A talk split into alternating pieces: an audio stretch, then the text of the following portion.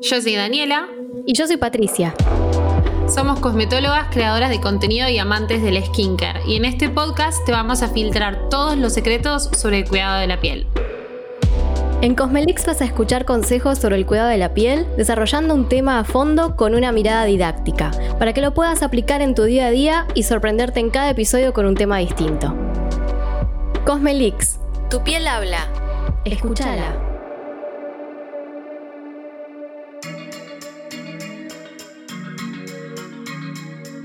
¿Cómo están? Mi nombre es Daniela y estoy acá con Patricia y en el capítulo de hoy vamos a estar hablando de un tema que me interpela personalmente eh, y un tema que cada vez creo que está afectando a más pieles, pero bueno, eso nos lo va a decir la persona profesional que tenemos del otro lado.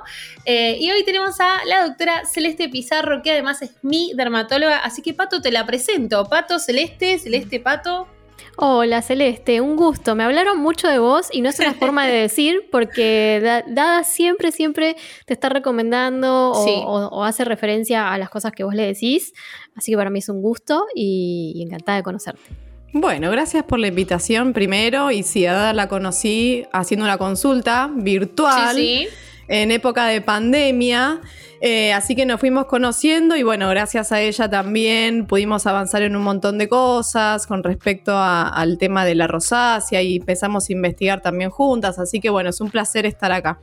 Sí, y ahora ya no puedo conseguir turno con Celeste porque todo el mundo va con Celeste. Se convirtió en una dermatóloga famosísima de Instagram. no, tampoco tanto, tampoco tanto. Pero bueno, sabe mucho, Celeste, eh, prepárate porque te vamos a exprimir un poquito, como hacemos con todos nuestros invitados, eh, que les decimos que, todo tranqui, que todo bárbaro, pero te vamos a hacer preguntas, eh, porque nada, vamos a aprovecharnos de, todo. lo que conoces, así que nos vas a contar un poco más de la rosácea. y si te parece, empezamos por, digamos, decir qué es la rosácea, ¿no? Porque lo escuchamos muchas veces, hay muchas personas que manifiestan que dicen yo tengo rosácea, yo tengo rosácea, a veces no es rosácea y quizás son otros trastornos pero contanos un poquito qué es la rosácea. Bien, primero en principal ya creo que la mayoría de los pacientes como que ya vienen con el librito y ya vienen con el autodiagnóstico, ¿no? Que eso creo también es súper importante por el tema de las redes sociales y lo que van escuchando y, todo eso. Lo principal que te refiere, o sea, los síntomas que te refiere el paciente con rosácea es un ardor, un flashing como repentino por diferentes factores que lo predisponen, que después lo vamos a ir desarrollando. Pueden tener también picazón, que eso también es muy importante, porque también está implicado un parásito que también creo que vamos a ir desarrollando a medida que pase la charla. Y después, bueno, eh, obviamente es el examen físico, ¿no? Es ver al paciente y ver cómo tiene la piel, por lo general es una piel deshidratada, tiene una hiperfunción de la glándula sebácea, por lo que también hay mayor producción de sebo. Eso también que comparte un poquito con acné esto. Nada más que el sebo del acné como más denso. Y bueno, y por otro lado, el examen físico es ver. Y yo diferencio mucho la rosácea, que si uno va a los libros, a lo que en la medicina o en la dermatología nos enseñan, es que la rosácea se divide en cuatro subtipos, ¿no? Que te dicen eritemato sí. Papulopustulosa, ocular o ya que viene la rinofima o granulomatosa. Eso es lo que te explican en los libros y lo desarrollan. La realidad es que en el examen físico lo que hago yo, no sé si lo hace el resto, yo hablo por mí, ¿no? Lo que yo hago en el examen físico es dividir la rosácea en dos grandes grupos. También lo hago mucho con el acné. Es dividir a la rosácea la eritematotelangiectásica por un lado y la más inflamatoria por otro, la que tiene más pústulas, eh, más, eh, sí, pústulas, pápulas, ¿sí? Más inflamatorias. manifestaciones. claro, sí, diferentes manifestaciones. Y yo la divido en esos dos grandes grupos porque las causas son diferentes también. Comparten un par de cosas, pero las causas son un poco diferentes y los tratamientos también son diferentes. Entonces, bueno, el tema de la rosácea, que hoy se sabe que es una enfermedad crónica, sí, la realidad es que sí, pero yo creo que si uno le dice eso al paciente, lo predispone a que sea crónico. Entonces, creo que no decírselo y decirle, sí, vas a mejorar, puedes tener un pequeño brote en algún momento de tu vida, sí. Pero decirle que es crónico yo nunca se lo digo. La realidad es esa. Pero sí estamos de acuerdo en que es una enfermedad, ¿no? Es una patología de la piel, no es, digamos, tener quizás piel sensible o me pongo coloradita, no sé, cuando me pongo alguna crema perfumada, sino que estamos hablando de una enfermedad de la piel, así como lo decís. Es una enfermedad, claro, es una enfermedad de la glándula sebácea. Eso. Que eso es lo que comparte con el acné. Nada más que ese sebo es irritante y genera más sensibilidad y altera la barrera cutánea. Entonces, por eso es que se produce la rosácea, a diferencia del acné, que es otro tipo de composición de la, del sebo, digamos. Y Cele, si vos buscas rosácea en internet, te va a aparecer alguien que acabas de nombrar recién, que es el Demodex. ¿Qué es el Demodex? Bien, el Demodex es un parásito. Es un parásito que forma parte de nuestro microbioma cutáneo. ¿sí? Todo el mundo lo tiene y yo eso se los explico a los pacientes constantemente porque todo el mundo le tiene fobia, ¿sí? Entonces, la realidad es que sí, es un parásito horrible, pero es muy parecido al piojo, no es muy diferente, ¿eh? eh y lo que sabemos es que nosotros, todo el mundo lo tiene, nada más que el paciente con rosácea, al tener la barrera cutánea alterada, este Demodex se aprovecha y empieza a crecer de más y genera más, más, más población y se empiezan a reproducir. Y yo al paciente cuando lo veo de forma presencial se puede apreciar muy bien porque se ven las colitas del Demodex cuando uno pone el dermatoscopio sobre todo. Por eso, como decías vos bien, Pato, es muy importante que sepa que es una enfermedad que tienen que hacer la consulta con un especialista. Eh, y este Demodex es un parásito que genera como más inflamación genera sensibilidad. Y una cosa importante que yo también se los explico a los pacientes es que cuando uno quiere tratar de sacar un poco al Demodex, no matarlo, pero sacarlo con una crema específica, empieza a generar más inflamación, más, más, más, más, más, más, porque el parásito muerto en la piel genera inflamación. Entonces es un proceso que hay que bancarlo, que es difícil, pero hay que, hay que, hay que hacerlo, porque si no, nunca se va a terminar de ir. Claro, o sea que tanto eh, vivo este parásito, este bichito, como muerto, genera inflamación en la piel, por eso es un tratamiento tan difícil, ¿no? Y, tan sostenido en el tiempo. Es un tratamiento súper difícil, sostenido en el tiempo, y hay una combinación de tratamientos que hay que ir haciendo a medida que pasa el tiempo. Bueno, Dada lo sabe muy bien. no, es, no, es, no es colocar capaz la ivermectina por seis meses y listo, no, es capaz. Yo lo que hago es ivermectina, la tópica, tanto tiempo, depende ¿no? grado de Demodex que tenga. Después ir agregando reforzadores de la barrera cutánea, como el retinoide, que yo lo amo, al retinoide para reforzar la barrera cutánea. Y después hay un montón de tratamientos porque la realidad es que la rosácea tiene muchos componentes, o sea, es dilatación de vasos, Demodex, eh, inflamación, entonces como que hay que ir atacando, no, no todo junto, porque es muy difícil, pero de a poco, digamos. Y además vos tenés como una manera de, abordarlo que no es solo ponerte una crema, eh, sino que es también alimentación, eh, a lo que te expones, todo, es como súper completo.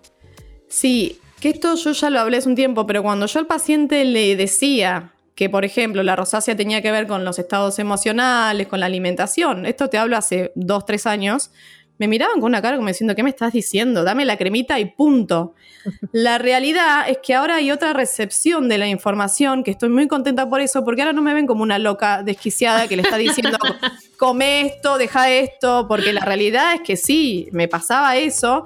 Y sí, se sabe mucho que la rosácea está muy ligada a los, trastornos eh, gastrointestinales.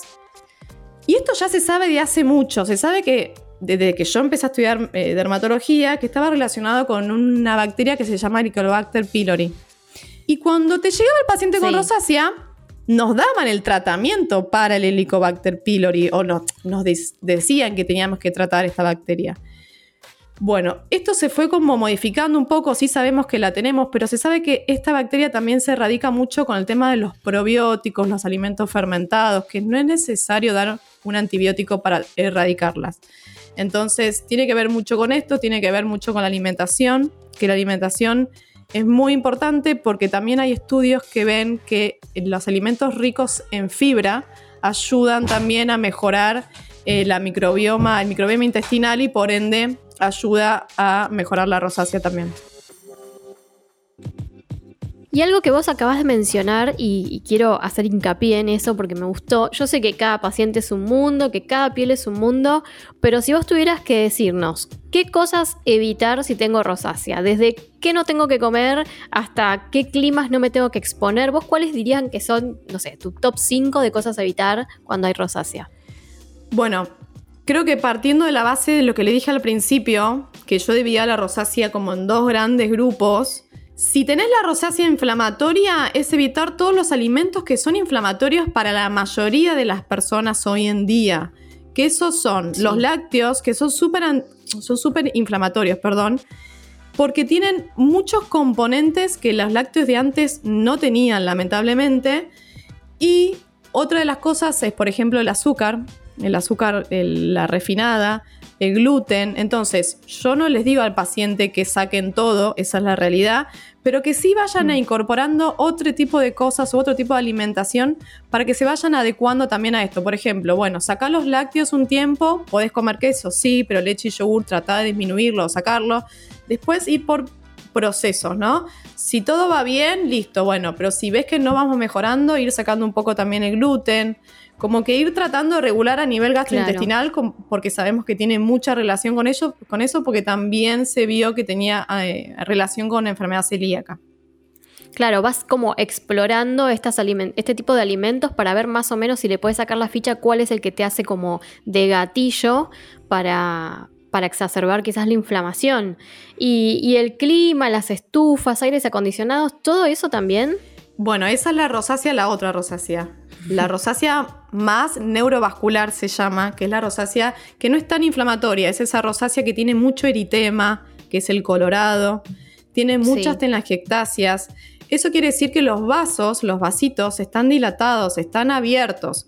Obviamente que se dilatan por diferentes mecanismos, hasta se pueden dilatar por mismo estrés, eso sí se sabe, pero esas son las personas que tienen que tratar de evitar esos desencadenantes. Yo igual no se los saco del todo, ¿eh? Yo no soy la dermatóloga que te va a decir, no comas picante, no tomes alcohol. Bueno, alcohol no, no, tendríamos que tomar, ¿no? Pero bueno. Un poquito, un poquito. un poquito, Un, vinito. El vino tiene resveratrol. Tiene resveratrol, claro, sí, sí, pero no soy de esas que se te van a decir, bueno, deja de consumir porque hasta los alimentos con histamina hoy en día le están sacando. Pero el problema no es del alimento. Yo siempre digo, no es el problema del alimento, ¿sí? El problema es de la inflamación que vos tenés. Entonces, si vos podés llegar, o la inflamación a nivel sistémico, a nivel vascular, si vos podés disminuir esa inflamación, el alimento no es el problema, el problema está en tus vasos, ¿se entiende?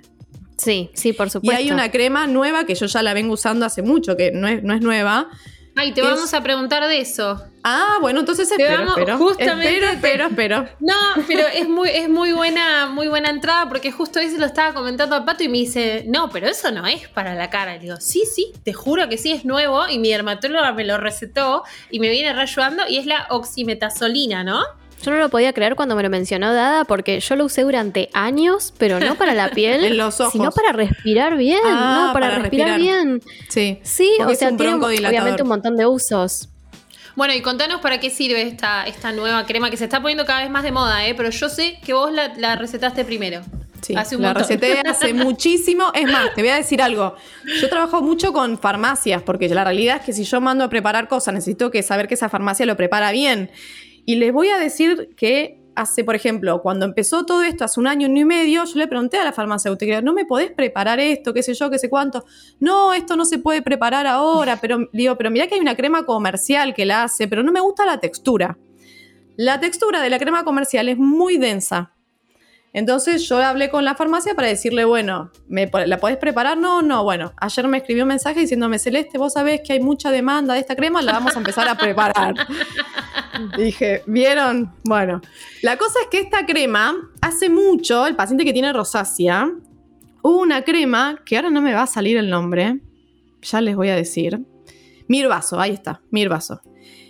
Eh, era una crema que vos te ponías, que era importada, vos te la ponías en la cara cuando, por ejemplo, querías hacer actividad física o evitar esos colorados extremos o tenías un evento y funcionaba súper, súper bien. O sea, sí, te pones un poquito colorada, pero no era tan grave. La realidad es que esa crema la sacaron del mercado, era española, yo no sé si sigue estando allá, yo creo que no, porque pacientes de afuera se los receté y creo que no lo han encontrado. Y vino esto como que es un derivado, ¿sí? Entonces, la idea es, se sirve como para tratamiento y sirve como para estética para el paciente. Tratamiento es para qué? Para que esos vasos no se dilaten demasiado y no se rompan y generen la telangiectasia, digamos, ¿no? ¿Se entiende? Yo le voy a confesar al público que me la pongo los días que sé que voy a tomar vino. Por ejemplo. Preventivo. preventivo. Está muy, bien, preventivo, claro, pero para vos es algo como más estético, decir, bueno, no me voy a poner tan colorada, pero a nivel médico yo lo uso mucho para eso, para que no se generen mucho las telangiectasias que son propias de la rosácea por esa vasodilatación constante que hay. Que muchas pacientes vienen con ese colorado y esas telangiectasia de base que quieren blanquearse y quieren ponerse blancas, pero siempre les digo, esos vasitos van a seguir estando. Entonces, eso hay que tratarlo con otro tipo de tratamiento, digamos, ¿no? Bueno, y eso nos lleva a tratamientos porque la rosácea, como venimos hablando, son muchas cosas que, tenemos que, usar. Tratamientos tópicos, cambios de alimentación, cambio de estilo de vida y ahora tratamientos complementarios que eh, yo hago con vos, luz pulsada, láser. ¿Querés contarnos un poquito sobre estos y cómo ayudan a la rosácea? Bien, tema tratamientos. Bueno, los tratamientos tópicos, eso de cabeza. O sea, si se van a hacer algún tratamiento estético, que siempre tengan una buena rutina, porque si no, no sirve para nada. Eso siempre. Es, mismo, es más, mismo vienen pacientes a hacerse luz pulsada sin tener ninguna rutina y yo se las termino armando porque si no, no tiene sentido. Entonces, lo que más funciona en este momento para la rosácea a nivel de tratamiento es un tipo de luz que se llama luz pulsada o IPL que lo que hace es actuar en la rosácea que les mencioné, que es la más eritemato-telangiectásica, la más coloradita, la que tiene vasitos, no es la que tiene esa inflamación que vienen como con todas pústulas o pápulas mm. distribuidas en toda la cara, sirve, pero no es tan efectiva como la, la otra rosácea, digamos. Y lo que hace es cerrar los vasitos para que no se generen, porque ¿qué pasa? Cuando el vaso está abierto, dilatado constantemente, empiezan a irse del vaso ciertas sustancias que generan inflamación en la piel y por ende más pápulas y pústulas. Entonces el vasito se tiene que cerrar para tampoco generar ese tipo de inflamación. Entonces por eso es que la luz pulsada ayuda muchísimo como complemento. La única recomendación es que se tiene que cuidar muchísimo del sol. Eso es lo, lo principal. Claro, y eso, bueno, obviamente si no hay rosácea también, ¿eh? siempre bajamos línea y decimos se tiene que cuidar del sol todos los días, todos los días del año, eh, haya o no rosácea, pero en este caso obviamente hay que reforzar. Y mm, volviendo quizás a lo de venta libre y no tanto a lo de medicamento, ¿hay algunos ingredientes o activos que a vos te gusten para acompañar el tratamiento? Que vos digas, por ejemplo, a mí me encanta el ácido hialurónico, algo que vos veas que te gusta y que lo, lo recomendás. ¿Así de venta libre? Sí. Mira, la realidad, bueno, sabemos que el gel tiene que ser gentil, el de Dada sabe Dada que lo súper, súper, súper recomiendo. Creo que aparte ya el paciente te viene directamente, o sea, toda la rutina de Dada la tienen armadita, perfecta, perfecta.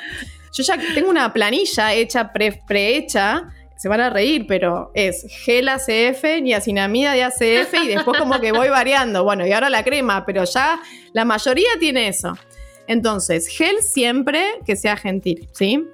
Puede ser ese, puede ser gel, gel, limpiador, sí. Gel de aveno, hay uno de bioderma que no se está consiguiendo. Bueno, más allá de que eh, vienen todas con el tema del uso de la niacinamida, es muy buena para la rosácea. Es excelente porque también ayuda a regular esta hiperfunción eh, de la glándula sebácea que les mencioné al principio. Pero ojo, también está el paciente que te dice, Celeste, la niacinamida dada me hizo mal. Pero no, no es que la niacinamida le hizo mal, es que no tiene la barrera cutánea intacta o sana para tolerar un montón de cremas, porque si se pone otro serum de lo que sea, le va a hacer mal igual. ¿Se entiende? Entonces, obviamente que, cada, que cada piel es diferente y reacciona diferente, pero eso cuando hay mucha inflamación, sobre todo cuando mucho de Modex, no toleran nada. Nada. Eh, y otra de las cosas que siempre me gusta indicar es crema con ceramidas en la rosácea. Uh, Pato es fanática de Ay, las yo las ceramidas. amo. Está feliz Amo. porque llegó su momento. Vamos, vamos, este es mi momento, las cremas, e incluso hay serums que tienen niacina- eh, perdón, ceramidas, y me encantan, me encantan, qué lindo que deja la piel, cómo se nota que, que van como llenando esos... Los esos- espacios. No sé, va de nuevo, eso sí. me gusta cómo va llenando justamente los espacios celulares, y, y la verdad es uno de mis activos favoritos, no sabía que para la rosácea era tan compatible, así que buenísimo, celebro. Sí, sí, sí. Eh, la realidad es que la crema con ceramidas es lo más. Mi pacientes de afuera lo consiguen más fácilmente. Acá no es tan fácil. Me han traído unas para probar, pero es re complicado. Es re complicado. No sé de los serum, la verdad que no conozco los serum, pero sí las cremas. eh, hay poco. Pero esas son de venta libre, sí.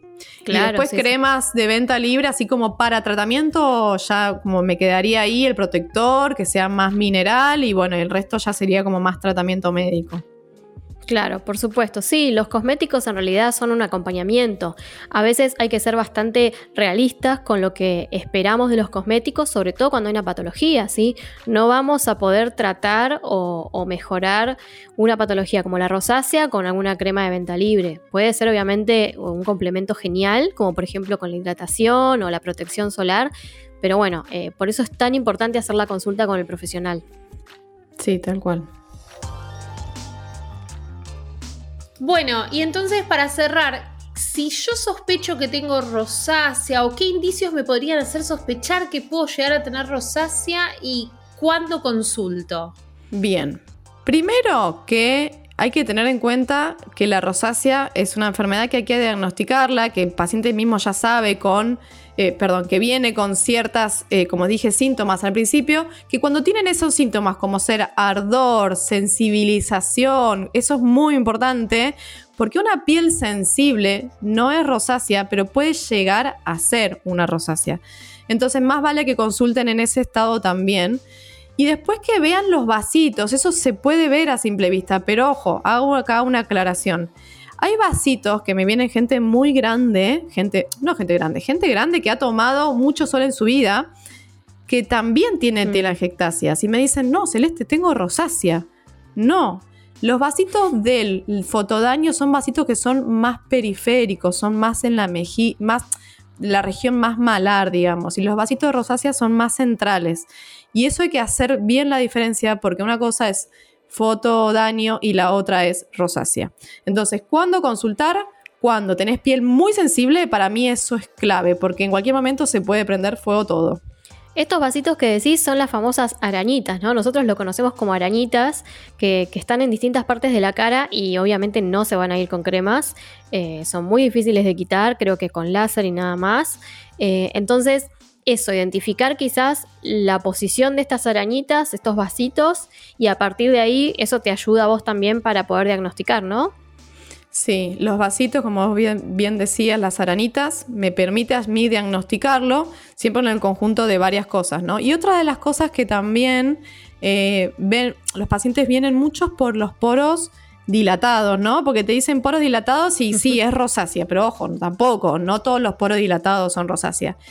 Como sabemos, los poros no los podemos cambiar, eso lo sabemos muy bien, pero que yo siempre le digo al paciente también, que eso me parece importante, que se pueden limpiar, ¿no? O sea, lo puedes como mejorar un poco el aspecto. Entonces, si te viene el paciente que tiene piel sensible y ven que tienen poros dilatados y tienen algunos vasitos, consulten porque seguramente sea una rosácea. Bueno, y para cerrar, ¿cómo podemos eh, tener un turno con vos? Yo no, no puedo tener nunca porque están agotados, pero al resto capaz que se puede tirar adelante. En el Sí. futuro. Mira, la realidad es que no tengo turnos, ahora estoy con turnos con pacientes viejos porque no estoy, no habría agenda con pacientes nuevas, pero bueno, estoy con colegas que me están ayudando, eh, ya son dos, así que seguramente agreguemos una más, que me consultan, van, hablamos de todas las pacientes, así que ellas se quieren atender conmigo, pero confíen que somos un equipo, o sea, no soy yo sola, soy yo, Eliana y Agostina en este caso, así que con cualquiera de nosotras tres van a tener una muy buena atención. Y mientras tanto, te pueden encontrar en Instagram, ¿no? También estás ahí tirando algunos tips, algunos consejos, te pueden seguir. ¿Cómo es tu arroba? Arroba doctora.celestepizarro. Perfecto, perfecto. Ahí la pueden seguir y pueden ver, bueno, todo el contenido que sube, que es la verdad bastante educativo y ayuda también. eh, y algunos comentarios seguramente va a estar respondiendo. Bueno, Cele, muchísimas, muchísimas gracias y estamos hablando. Bueno, gracias por la invitación, chicas. Un placer. Gracias, Celeste, un beso. Un beso grande.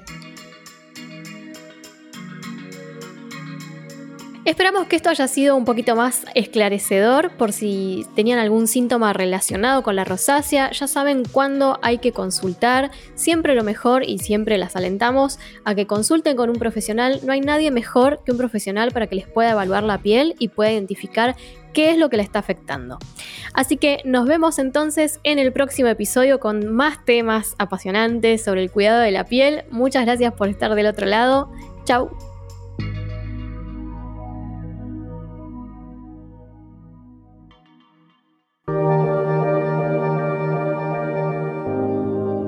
Cosmelix es un podcast creado por Daniela López y Patricia Fernández, producido junto a Posta. En la producción estuvo Lucila Lopardo, en la edición Leo Fernández y en la producción ejecutiva Luciano Banchero y Diego del Agostino. Seguinos en Spotify y escucha un nuevo episodio cada 15 días. También nos encontrás en Apple Podcasts, Google Podcasts, Deezer y en todas las aplicaciones de podcast.